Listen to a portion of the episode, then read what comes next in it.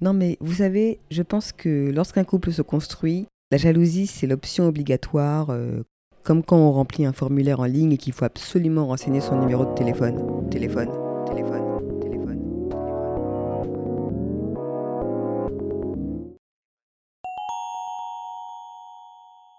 Bonjour à tous et bienvenue dans le cinquième épisode du podcast de Parle à ton psy, où nous allons bavarder sur tout ce qui concerne le monde de la psychologie avec une bonne dose d'humour en visant l'élimination des préjugés et en vous encourageant à faire de votre santé mentale une priorité. Au menu aujourd'hui, nous avons un sujet comparé à d'habitude qui est la jalousie et ses copines.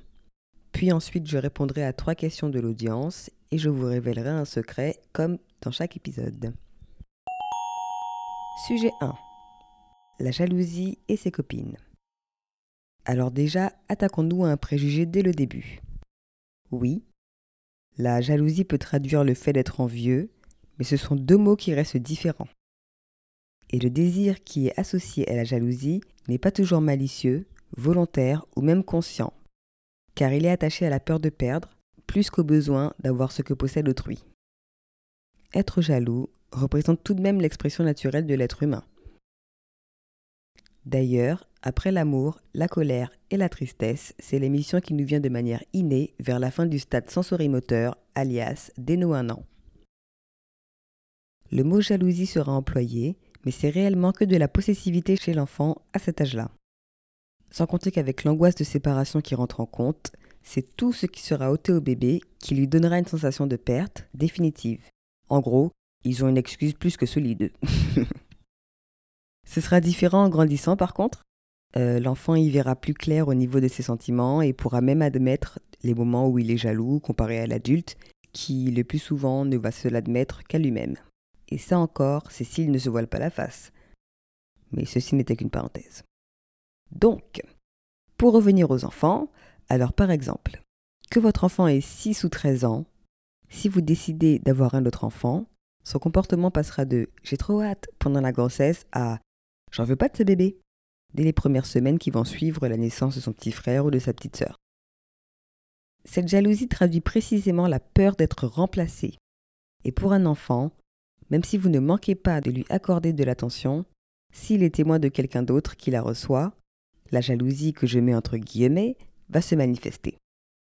Ce sera similaire pour le petit garçon qui sera jaloux de l'affection que papa reçoit de maman, ou de la petite fille qui sera jalouse de l'affection que maman donne à papa, euh, alias son mari. Mais clairement, euh, ce n'est pas le moment de parler complexe de Deep. Freud et sa psychanalyse ne vont pas s'immiscer dans ce podcast, enfin. Du moins, j'espère, parce qu'il y arrive toujours. Donc passons à plus sérieux.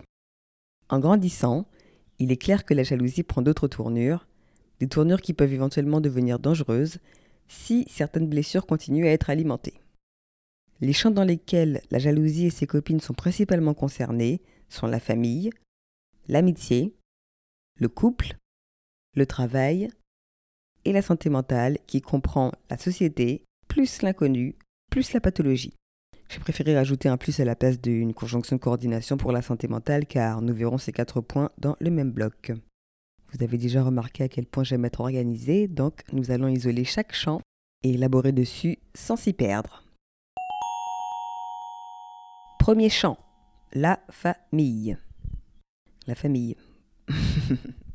Pour ceux qui ont suivi le podcast précédent, euh, sachez qu'on m'a conseillé de continuer les podcasts au réveil, donc c'est encore une situation dans laquelle nous sommes aujourd'hui. Alors bonne chance.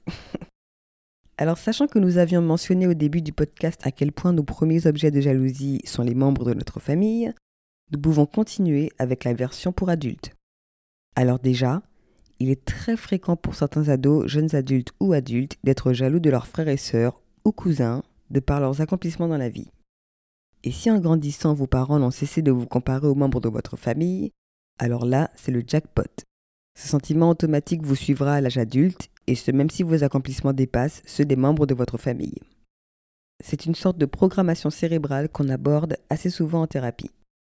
L'élément le plus proche sera la jalousie au niveau des résultats scolaires, puis ensuite des résultats professionnels, puis ensuite des résultats de vie de couple, ensuite des résultats de l'éducation de vos enfants, etc. Tout cela va tourner autour du fait que dans votre tête, vous vous êtes toujours vu quelque peu inférieur.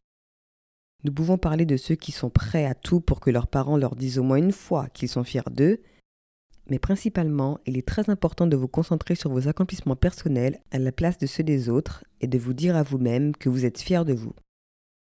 Il n'est pas non plus inhabituel que certaines personnes dans une famille ne soient jamais encouragées, car tout le monde pense qu'ils n'ont pas besoin de l'être. Pourtant, euh, même les âmes solitaires ne diraient pas non face à un petit peu d'encouragement. Hein. Il arrive aussi que lorsque vous êtes jaloux d'un membre de votre famille, cette même personne ressent la même chose envers vous.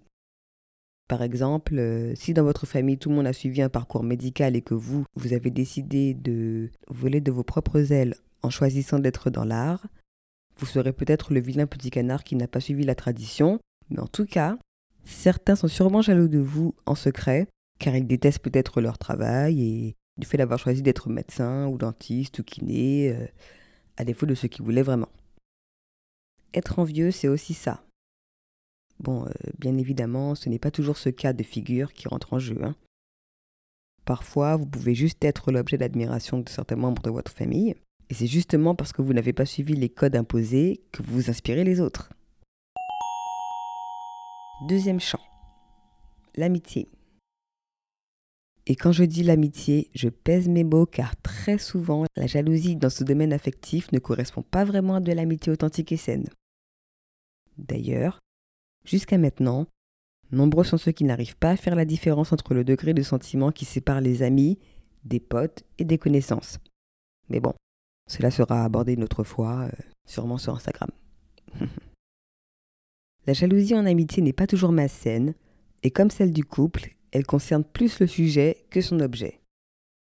Le mot objet n'étant pas à prendre au sens littéral, bien évidemment, nous parlons psycho ici, enfin.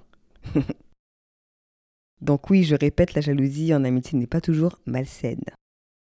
Vous pouvez totalement vouloir le top du bonheur pour votre ami, tout en ayant un petit pincement face aux éléments positifs qui se manifestent dans sa vie, et non dans la vôtre. Vous manquez de quelque chose et quelqu'un à qui vous tenez en bénéficie avant vous, eh bien c'est bel et bien de l'envie. Cette envie, si elle est inconsciente, ne vous empêchera pas d'être heureux pour votre ami, mais si elle est consciente, il faudrait vous poser des questions car euh, la limite de l'amitié se marque également lorsque vous êtes incapable d'être heureux pour le bonheur d'autrui, car vous ne bénéficiez pas de celui-ci. C'est un peu un cercle vicieux car euh, nous nous sommes tous retrouvés dans une situation où l'envie inconsciente a pu se manifester. Faisons un petit retour en adolescence, là où au moins votre immaturité ne peut pas être remise en question, car elle n'était pas encore développée. Du moins pas au maximum. Souvenez-vous de ces anniversaires où vous allez chez vos meilleurs amis, et au moment d'ouvrir leur cadeau, euh, votre cœur se brise en mille morceaux parce que cet ami a reçu le cadeau que vous vouliez absolument. Vous êtes tiraillé entre bonheur euh, slash excitation pour lui, alors que dans votre tête, euh, vous vous dites must be nice avec une jalousie qui sort de nulle part. Et PS, euh, si cette sensation vous est inconnue, eh bien c'est sûrement parce que vous étiez l'ami qui recevait toujours les meilleurs cadeaux. Tout simplement. Ah, ça va, arrêtez de vous vanter. Hein. Je vous imagine déjà dire Ah non, ça me dit rien, moi, euh, j'ai eu toute la collection d'idoles avant tout le monde. Ah, quel souvenir. Oui, j'ai dit d'idoles et euh, pas Dragon Ball. Mais bon, vous savez de quoi je parle. Donc voilà. enfin bref, donc oui, euh, même dans une situation qui n'est pas similaire, nous nous sommes retrouvés face à ce genre de cas et c'est un peu pareil en grandissant. Lorsque les amis commencent à se marier, à avoir des enfants, à avoir un succès pro assez poussé ou lorsque certains profitent de leur célibat alors que d'autres sont malheureux en couple, ou lorsque certains peuvent voyager, d'autres non, etc. Enfin bref, c'est vraiment, comme j'ai dit avant, euh, un cercle. Et il est là, ce petit pincement inconscient qui ne vous empêche pas d'aimer vos amis très fort, mais qui est là tout de même pour vous rappeler que vous n'êtes pas comme eux. Mais vraiment, euh, posez-vous la question, hein. est-ce que c'est si mal? Et est-ce que c'est vraiment ce que vous voulez, avoir la vie de quelqu'un d'autre? J'en doute un petit peu. Il y a une certaine étendue euh, au niveau de ce que vous voulez qui n'est pas similaire à ce que vos proches ont. Et vous méritez tout à fait euh, ce que vous voulez, ce que vous souhaitez, et euh, ça c'est quelque chose d'unique. Que vous traversez une période difficile ou non, C'est la même chose pour tout le monde. Peut-être que vous voyez la vie de certains de vos amis comme étant parfaite, alors que ce n'est pas le cas. De toute façon, euh, la perfection n'existe pas. Hein. Autant se réjouir de votre propre parcours. Si vous rencontrez des obstacles, faites de ceci votre force et faites ce que vous pouvez pour arriver à votre point de satisfaction personnelle, hein, de manière à ce que consciemment ou inconsciemment, l'envie ne se mette pas en travers de vos amitiés les plus précieuses. Car croyez-moi, lorsqu'il y a de la jalousie amicale dans l'air, ça se ressent toujours par l'autre éventuellement. Et vous savez quand ça se ressent le plus? Quand il faut partager ses amis.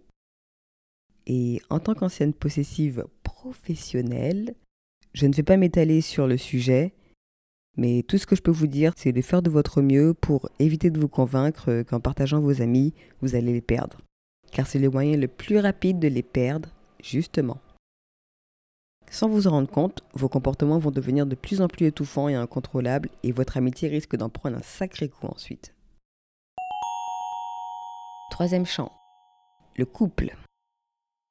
Alors là, l'amour. Hum. Trois points de suspension. Non mais vous savez, je pense que lorsqu'un couple se construit, la jalousie c'est l'option obligatoire, euh, comme quand on remplit un formulaire en ligne et qu'il faut absolument renseigner son numéro de téléphone.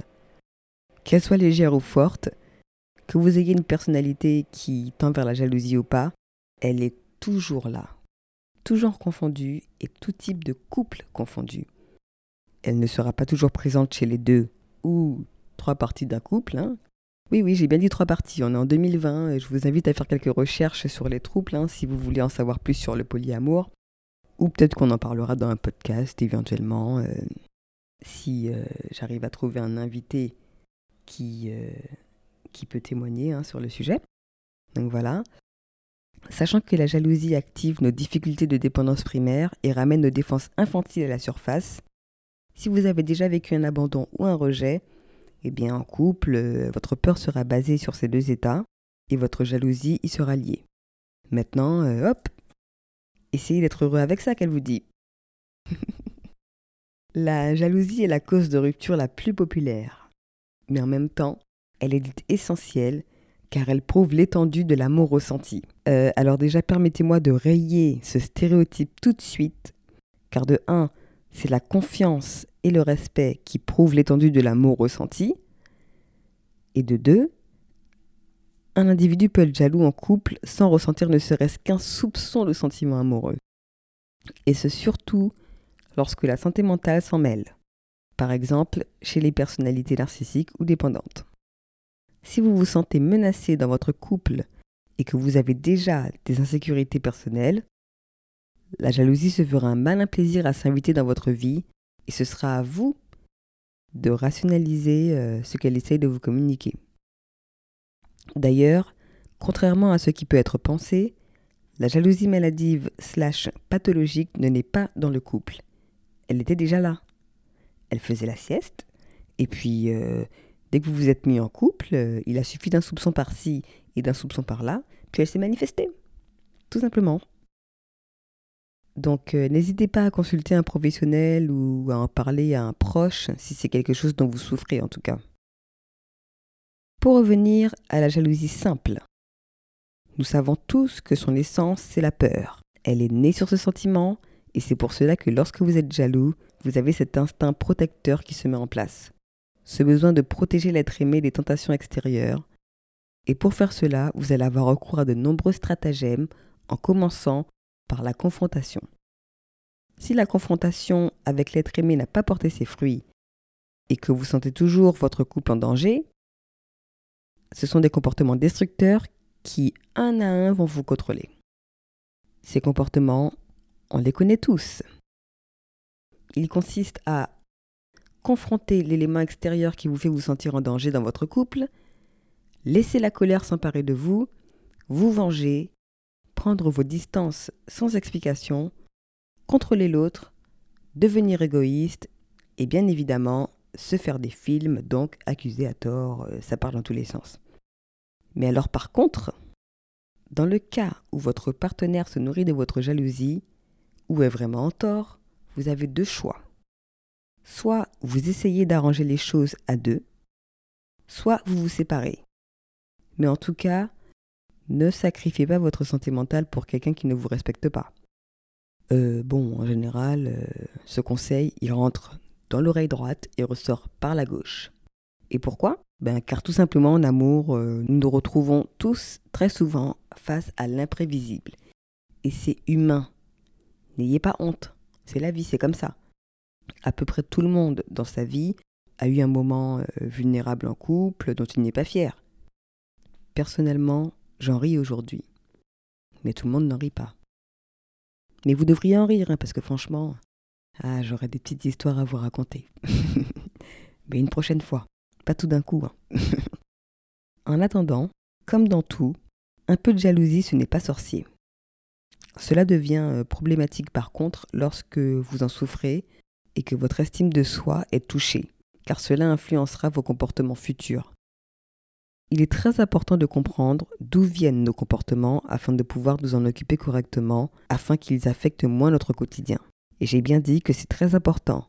Ce n'est pas obligatoire, ce qui veut dire que vous n'êtes pas obligé d'identifier un trauma ou euh, une situation où vous avez été rejeté ou abandonné afin de traiter votre jalousie actuelle. C'est efficace de savoir, c'est utile, oui. J'ai bien dit oui, c'est très important. mais euh, ce n'est pas une obligation. En parlant de comportement d'ailleurs, n'oubliez pas que la jalousie peut également traduire des comportements très problématiques, comme le harcèlement sexuel, physique et émotionnel, ainsi que la domination et le contrôle malsain qui conduit bien trop souvent à des drames. Si vous voulez quelques chiffres, vous pouvez consulter l'OMS pour euh, le taux de féminicide en 2019 ou le, petit barème qui a été créé euh, pour le confinement. Donc vraiment, euh, n'oubliez pas que dans une relation saine, c'est le respect, la confiance et l'honnêteté qui sont nécessaires à l'amour et non la jalousie et la possessivité. Communiquez dans votre couple et prenez le temps de construire ces trois notions importantes. Et si vous avez des difficultés qui vont au-delà, n'hésitez pas à accepter de l'aide extérieure. La jalousie en couple est un sujet que je traite régulièrement avec mes patients. Donc, euh, s'il vous faut plus d'informations, n'hésitez pas à consulter le site de thérapie en ligne qui est psy-marinetteingrid.com. Quatrième champ, le travail. Que ce soit venant d'un patron avec ses employés ou entre employés, la jalousie en milieu professionnel est la troisième composante qui s'ajoute au stress et à la fatigue pour préparer le cocktail fracassant que vous connaissez sous le nom de burn-out. Au travail, la jalousie sera présente au même niveau qu'à l'école ou lors des études secondaires. Si ce n'est pas un système de compétition académique, c'est de la jalousie qui ressemble à celle que l'on peut retrouver dans une fratrie, sauf que euh, dans un milieu professionnel ou scolaire, les conséquences sont bien plus lourdes. Au niveau des sujets susceptibles de causer de la jalousie chez un ou plusieurs employés, nous avons quatre points qui dominent et nous allons les explorer un à un pour ne pas changer. Petit clin d'œil. Tout commence par le manque de reconnaissance. Si vous travaillez au sein d'une entreprise où vous avez le malheur d'être félicité individuellement et non en groupe, c'est l'envie qui se manifestera. Par exemple, si vous savez que vous avez travaillé plus que quelqu'un d'autre sur le long terme mais que vos efforts sont passés inaperçus, vous aurez une sensation de négligence qui risque d'affecter votre comportement avec vos collègues et votre patron, ainsi que vos performances professionnelles, car après avoir été pris pour acquis plusieurs fois, nombreux sont ceux qui arrêtent tout simplement d'essayer. Avant de passer au deuxième point, je tiens à préciser de nouveau que personnellement, je pense que l'envie est tel un symptôme de la jalousie et que même si par définition elle représente le fait de vouloir ce que possède autrui, comparé à la jalousie qui représente la peur de perdre quelque chose que vous avez déjà, certaines situations peuvent autoriser la confusion entre les deux. Et bien sûr, cette précision tombe à pic, car justement, le deuxième point traite des récompenses, alias les promotions dans le monde du travail. Dans ce cas de figure, c'est assez simple. Soit vous serez indifférent, soit vous serez envieux, soit vous serez motivé et redoublerez d'efforts pour avoir la promotion qu'a eu un ou plusieurs de vos collègues. Peu importe qui ou quoi, ce qui vous dérange, c'est que vous, vous ne l'avez pas eu. Si vous pensez mériter cette promotion, la douleur sera assez large et vous affectera vous et votre productivité autant que le manque de reconnaissance. Sans compter qu'il y a tellement de raisons injustes qui justifient les promotions des uns et non des autres aujourd'hui que cela ne rend pas du tout l'ambiance sereine. La jalousie vous poussera vers des comportements destructeurs si vous la laissez faire et votre confiance en votre travail risque de diminuer car si vous avez tendance à vous remettre en question habituellement, il ne suffira que de 2-3 pensées intrusives pour vous convaincre que vous risquez de perdre votre travail car vous n'avez pas eu de promotion. Pour rationaliser vos pensées, dites-vous que parfois, euh, certains employeurs se basent sur des critères dont vous n'imaginez absolument pas la nature pour attribuer des promotions, donc euh, vous devez rester motivé et non guidé par le développement d'un complexe d'infériorité. Parfois, nous attendons certains résultats précis dans notre métier alors qu'il y a mieux pour nous derrière. Sans compter que la plupart du temps, vos émissions n'intéressent pas du tout votre boss. En prenant le côté motivant de la chose, vous pouvez toujours vous renseigner afin de savoir ce qu'il manquait à vos travaux pour obtenir cette promotion. N'hésitez pas non plus à poser des questions. Hein. Beaucoup ne le font pas pour euh, ne pas paraître faible ou ennuyeux ou ne pas risquer de perdre leur emploi, mais soyons honnêtes. Si vous travaillez dans une entreprise où poser des questions peut vous faire perdre votre boulot, eh bien, il est peut-être temps de vous poser quelques questions à vous-même. Ce cas concerne surtout les employés de sexe masculin d'ailleurs et cause bien des dépressions passagères chez beaucoup d'entre eux lorsque la pression émotionnelle et professionnelle devient ingérable. Le point numéro 3, c'est le favoritisme. Il ne s'éloigne pas des deux premiers points et tout comme au sein d'une famille, c'est la chose la plus insensible à faire subir. Si vous êtes chef d'entreprise, il sera question d'éviter le favoritisme entre employés, qu'ils soient inconscients ou non, car cela se remarque aussi vite qu'une machine à café sans capsule. Il n'y a rien de mal à être proche d'un employé, mais la limite entre le favoritisme et l'appréciation devient floue assez rapidement lorsqu'on ne fait pas attention, surtout dans les petites entreprises. En demandant l'avis de plusieurs employés comparé à celui d'un seul, tout le monde est inclus et personne ne se sent délaissé. C'est vaguement proche d'un comportement parental, mais ce n'est pas le cas. Les employés sont humains et méritent d'être traités convenablement. Après tout, euh, nous passons plus de temps au travail que chez nous, alors autant rendre cette expérience agréable. Bien évidemment, dans ce cas de figure, nous n'allons même pas aborder le sujet du stress dans le milieu pro plus profondément, car cela serait bien trop long, et toutes les entreprises sont différentes. Par exemple, l'inclusion a été mentionnée il y a quelques minutes, et elle nous permet d'introduire le dernier point de la jalousie au travail qui est le manque de travail d'équipe. Dans certains milieux professionnels, travailler les uns avec les autres est primordial et essentiel au bon développement de l'entreprise.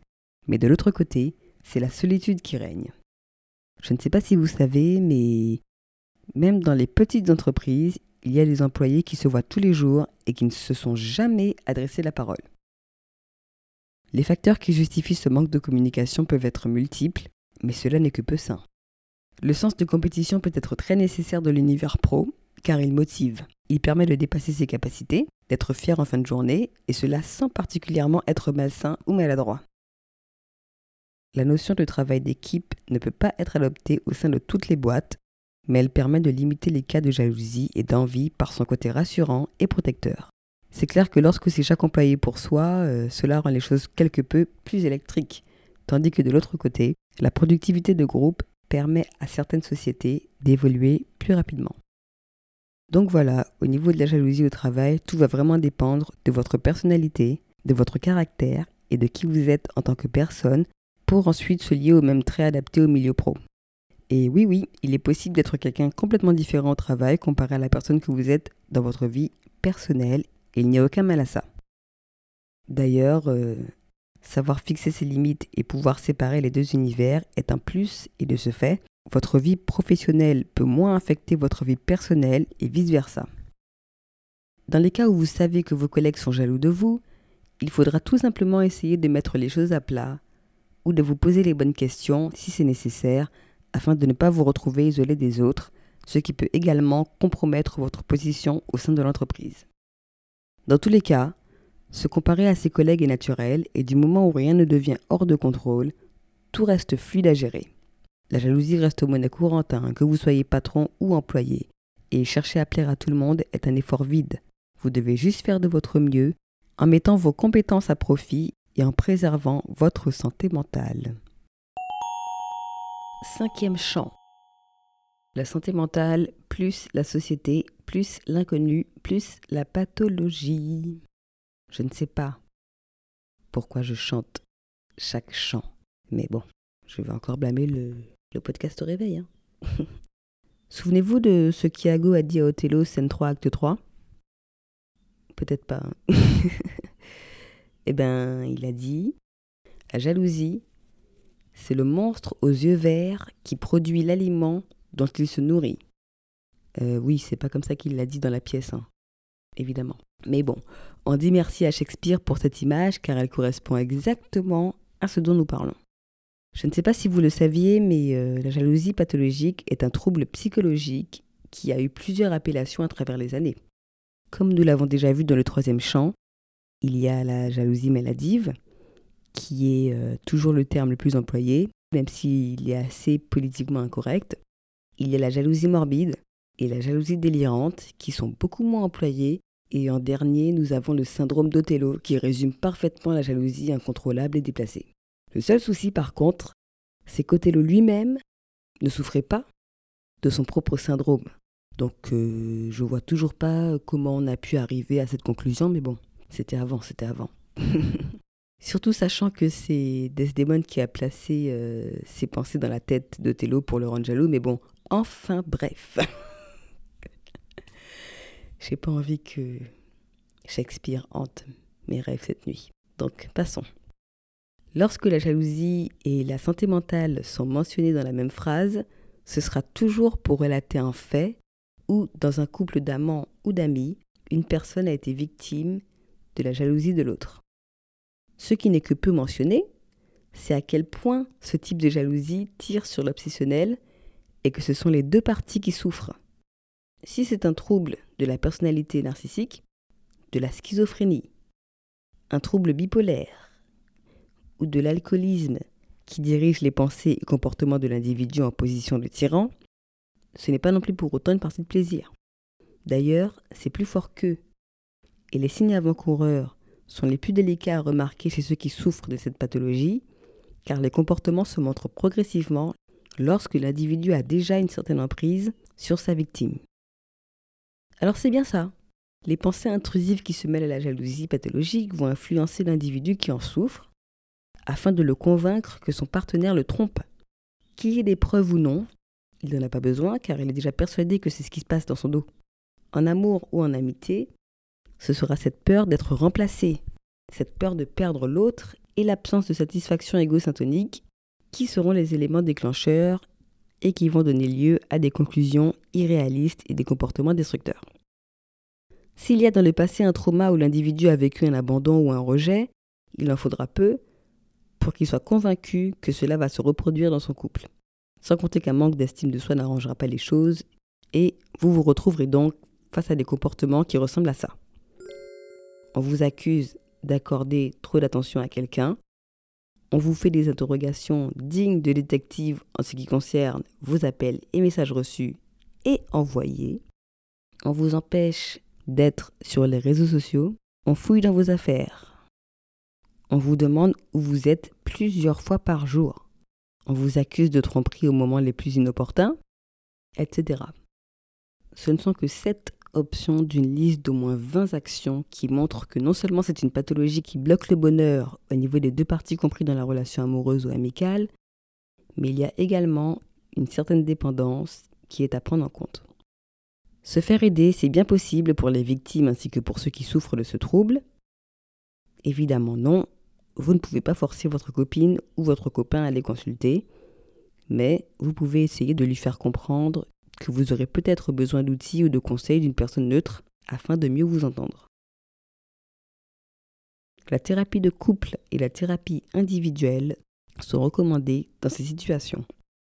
Surtout, ne pensez pas que tout est de votre faute et que ce sont vos comportements qui sont déplacés et qui font que votre partenaire réagit de la sorte. Dans nombreuses situations, il y a en effet de la provocation, mais la plupart du temps, lorsqu'il y a pathologie, vous pouvez passer une journée, devant votre partenaire sans bouger une seule fois, et il ou elle pourra toujours conclure que vous le trompez ou que vous vivez une vie secrète. Maintenant, euh, j'entends déjà beaucoup d'échos qui disent oui, c'est une relation toxique, oui, pervers narcissique. Bon, sachez que ces termes sont tellement employés aujourd'hui que parfois on oublie à quel point ils peuvent être erronés. Hein. De toute façon, euh, toxique n'est même pas le mot que je collerais par exemple à quelqu'un qui, souffre de jalousie pathologique. Hein. C'est hors de son contrôle.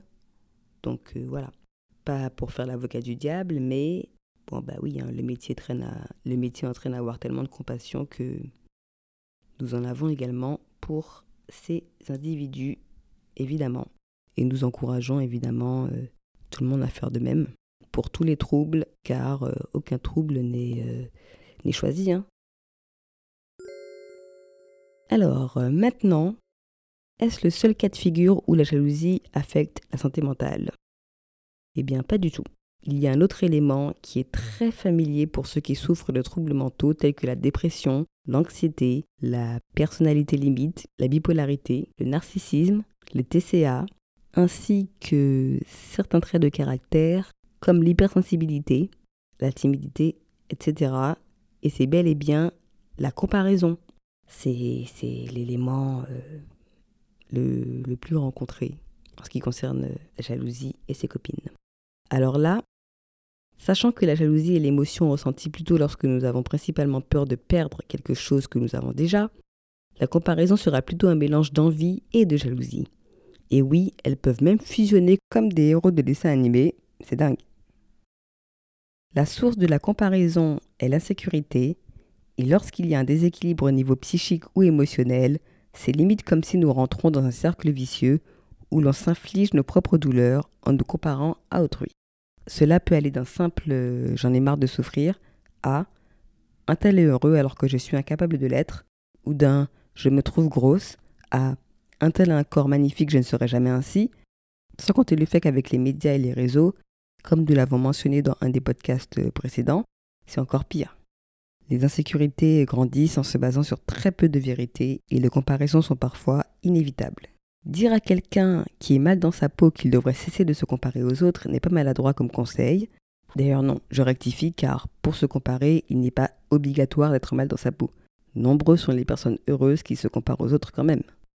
Disons juste que pour ceux qui ont des troubles psychiques, les conséquences de la comparaison sont toujours négatives, alors que ceux qui ont peu d'insécurité se comparent pour copier les autres ou être motivés. Donc oui, dire à quelqu'un euh, de cesser de se comparer aux autres n'est pas maladroit. C'est juste un conseil qui est incomplet. Lorsque vous dites à quelqu'un d'éviter de faire quelque chose qu'il fait sans s'en rendre compte ou par habitude, il faudrait y ajouter les raisons. Sans quoi, euh, l'individu ne pourra pas s'appuyer sur quoi que ce soit et d'un coup, le soutien que vous avez apporté va paraître un peu vide. Si vous souhaitez quelques exemples, les voici. Vous pouvez suivre la phrase Cesse de te comparer aux autres avec un ou deux compliments, un mot gentil sur le fait que la plupart des choses qui font ressortir ces insécurités ne sont pas toujours réelles, une précision sur le fait que nous sommes tous différents et appréciés à notre juste valeur, un conseil sur l'acceptation de soi, un point sur le fait que la perfection n'existe pas, etc. La peur de ne pas être à la hauteur est très souvent source de comparaison également, et dans la société dans laquelle nous vivons, il en faut très peu pour nous comparer à autrui si nous ne respectons pas les directives, parfois complètement anciennes, qui sont imposées. Par exemple, avoir des enfants à un certain âge, faire de longues études, se marier, investir, se plier à une routine professionnelle ordinaire, etc. Alors que techniquement, avancer au rythme de sa propre musique sans particulièrement prendre des décisions radicales permet de bien plus s'épanouir. Au sein d'une famille, la comparaison peut également être très poussée en suivant exactement ces mêmes règles de société, et ce, surtout lorsque la majorité a suivi les codes imposés. Si vous faites partie de ceux qui se sont rebellés contre ces codes et ont préféré faire ce qu'ils veulent pour leur propre bien-être, en dépit de la sécurité, vous vous êtes sûrement déjà bien servi plusieurs verres de comparaison. Mais je vous dis un petit secret. même si vous vous voyez un peu comme l'outsider de votre famille, à 70% de chances, il y a plus d'une personne qui se compare à vous, mais qui ne dit rien. Et oui, c'est une question d'ego.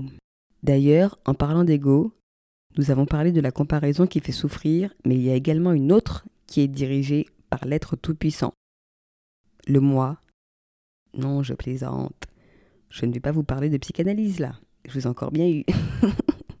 Donc oui, non, je vous parle de ceux qui gonflent leur ego en se comparant à autrui, de cette manière par exemple. Ah, j'ai une plus grosse voiture que mon voisin, je suis mieux que lui. Ou Ah, je viens d'acheter ma maison, et dans ma famille, tout le monde loue, je réussis plus qu'eux, etc. Eh bien, ces gens, ils utilisent ce type de comparaison pour combler un vide le plus souvent, ou car ils ont besoin de validation. Mais ce n'est pas un défaut. Hein. Cela ne fait pas d'eux des mauvaises personnes, après tout, chacun son truc. Cela devient juste malsain lorsque c'est pour ensuite être vantard devant ceux qui en ont moins. Mais dans tous les cas, il faut le tout pour faire un monde et ces personnalités nous sont socialement essentielles. Ce qui est inattendu, tout de même, c'est que bien qu'on pourrait croire que le fait de se vanter pourrait rendre quelqu'un qui a des insécurités inconfortable, eh ben non, c'est pas le cas. Cette personne aura plus de chances de se dire j'aimerais trop être comme lui et pouvoir me vanter de ce que j'ai, que euh, oh, elle est fatigante, euh, elle a toujours montré ce qu'elle a. En plus, il faut pas croire, hein, ceux qui mettent ce qu'ils ont en avant ne sont pas spécialement heureux eux-mêmes. Mais il y aura toujours quelqu'un qui sera motivé par eux. Et pour conclure, si vous pensez que malgré vos doutes, vos incertitudes, vos envies et vos comparaisons incessantes, il n'y a pas quelqu'un qui rêverait d'être vous sur cette planète, voire même non, carrément dans votre ville pour réduire l'effectif, vous vous trompez. Il y a bien quelqu'un là euh, qui veut votre vie ou au moins une partie. Et vous saurez peut-être jamais qui. Hein. Nous sommes fondamentalement tous un peu jaloux et envieux de quelqu'un, de la même manière que nous sommes tous l'objet d'envie de quelqu'un. Alors continuez à travailler sur votre acceptation, car c'est notre unicité qui nous rend unique en tant qu'être humain, et si quelque chose vous dérange chez vous, améliorez cette chose avec les outils qu'il faut. Le tout en préservant votre santé mentale et physique car c'est le plus important. Nous pouvons passer aux trois questions de l'audience.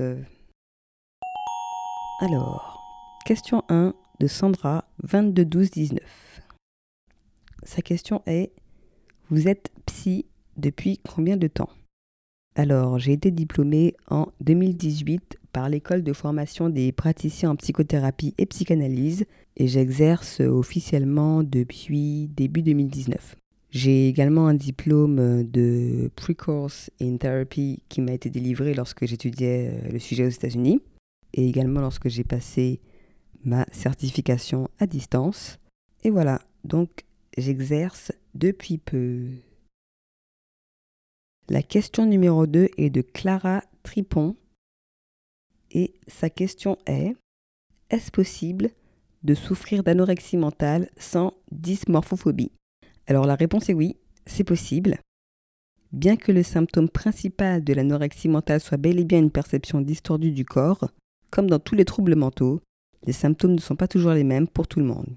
Il y aura toujours des exceptions. Dans ce cas de figure, l'exception sera portée sur le fait que s'il n'y a pas de dysmorphophobie, c'est qu'il y a un ou plusieurs autres symptômes qui alimentent votre TCA.